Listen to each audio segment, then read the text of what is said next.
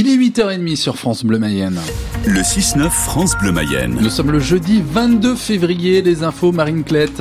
D'abord, un point sur ce ciel qui se lève, qui va être pluvieux et venteux. Oui, jusqu'à 110 km h en rafale annoncé par euh, Météo France, le département placé en vigilance jaune euh, pour euh, vent fort et pluie également assez importante. Elles vont s'intensifier dans la matinée. Ces pluies, 20 à 30 mm de cumul annoncés sur le département. Les températures sont douces. Actuellement, on relève entre 10 et 13 degrés. Il n'y a en aucun cas une volonté de regrouper les urgences en Mayenne, annonce ce matin Catherine Vautrin. La ministre du Travail, de la Santé et des Solidarités était notre invitée à 7h45. Parmi ces déclarations, donc cette annonce, ne pas regrouper les trois services d'urgence, Laval, Château-Gontier et Mayenne. Les services sont régulés à cause du manque de personnel, notamment pendant les vacances scolaires, donc à partir de ce week-end.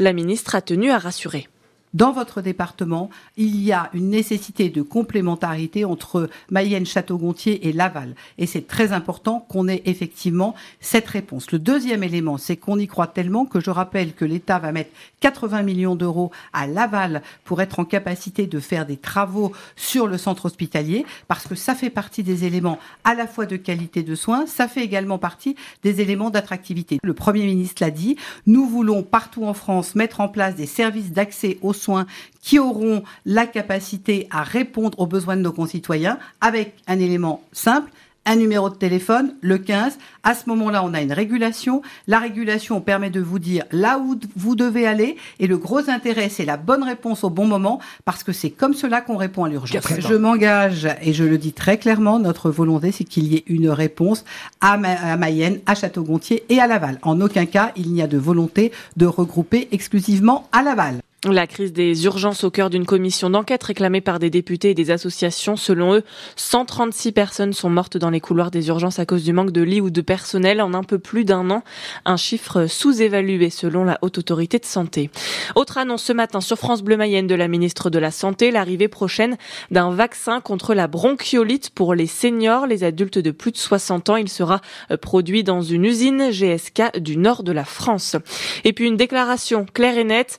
La de l'installation des médecins n'est pas prévue, à trancher Catherine Vautrin. Elle plaide plutôt pour un travail autour de l'attractivité des territoires. Vous retrouvez l'interview et les déclarations en longueur sur notre site francebleu.fr. Le département en vigilance jaune aujourd'hui pour vent violent et plus intense. Des rafales de vent pouvant atteindre 110 km heure sont annoncées par Météo France à partir de midi. Beaucoup de pluie dès ce matin avec euh, des averses de grêle. Point euh, complet sur la météo à la fin du journal. Le tonnerre, en tout cas, a hier au siège de Lactalis à Laval. Près de 200 agriculteurs ont envahi le bâtiment, une opération spectaculaire de la Confédération paysanne. L'objectif ne change pas d'un iota, faire appliquer les trois lois EGalim existantes qui leur garantissent une meilleure rémunération. Le Premier ministre Gabriel Attal, lui, préfère annoncer une quatrième mouture de cette loi EGalim. Stephen Goyer, le gouvernement veut publier un nouveau texte de loi d'ici cet été. Avec une première piste annoncée par Gabriel Attal, la mise en place d'une nouvelle chronologie dans la signature des contrats entre agriculteurs et industriels dans un premier temps, avant des négociations entre les industriels et la grande distribution pour que le prix de départ soit celui du producteur, a expliqué le Premier ministre. Dans l'attente du texte définitif, chaque syndicat agricole y va de sa proposition. La Confédération paysanne souhaite une garantie sur des prix minimums qui couvrent les coûts de production, des coûts qui doivent être calculés par les interprofessions agricoles et non plus par les industriels pour éviter toute triche, rebondissent les jeunes agriculteurs. Les contrôles de Bercy vont d'ailleurs se poursuivre pour savoir, par exemple, comment se fournit la grande distribution. Deux centrales d'achat européennes sont accusées de ne pas respecter la loi Egalim actuelle avec des préamendes déjà prononcées pour des montants qui se chiffrent en dizaines de millions d'euros d'après le ministre de l'économie Bruno Le Maire. Une manifestation à Laval donc à deux jours maintenant de l'ouverture du salon de l'agriculture. Il ouvre samedi à Paris. Après les annonces, le temps des explications pour la directrice académique des services de l'éducation nationale. Brigitte Lacoste justifie la carte scolaire pour la rentrée 2024. Elle a décidé de fermer 18 classes en Mayenne en septembre. Explication avancée. La démographie mayonnaise est de moins en moins bonne. Comprenez, il y a de moins en moins d'élèves. Les résistants communistes arméniens Misak Manouchian et sa femme Mélinée sont entrés au Panthéon hier. Le président Emmanuel Macron, je cite, étrangers et nos frères pourtant français de préférence, a lancé le président pour leur faire un hommage.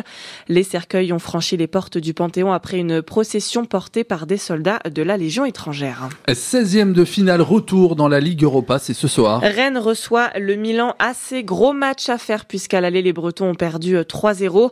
Le Lavallois Pierre-Emerick Aubameyang lui joue du côté de l'OM. Marseille reçoit, euh, fait face pardon, au Shakhtar Donetsk à 21h. Tout est encore possible un partout au match aller. Ce sera le baptême du nouveau coach marseillais Jean-Louis Gasset.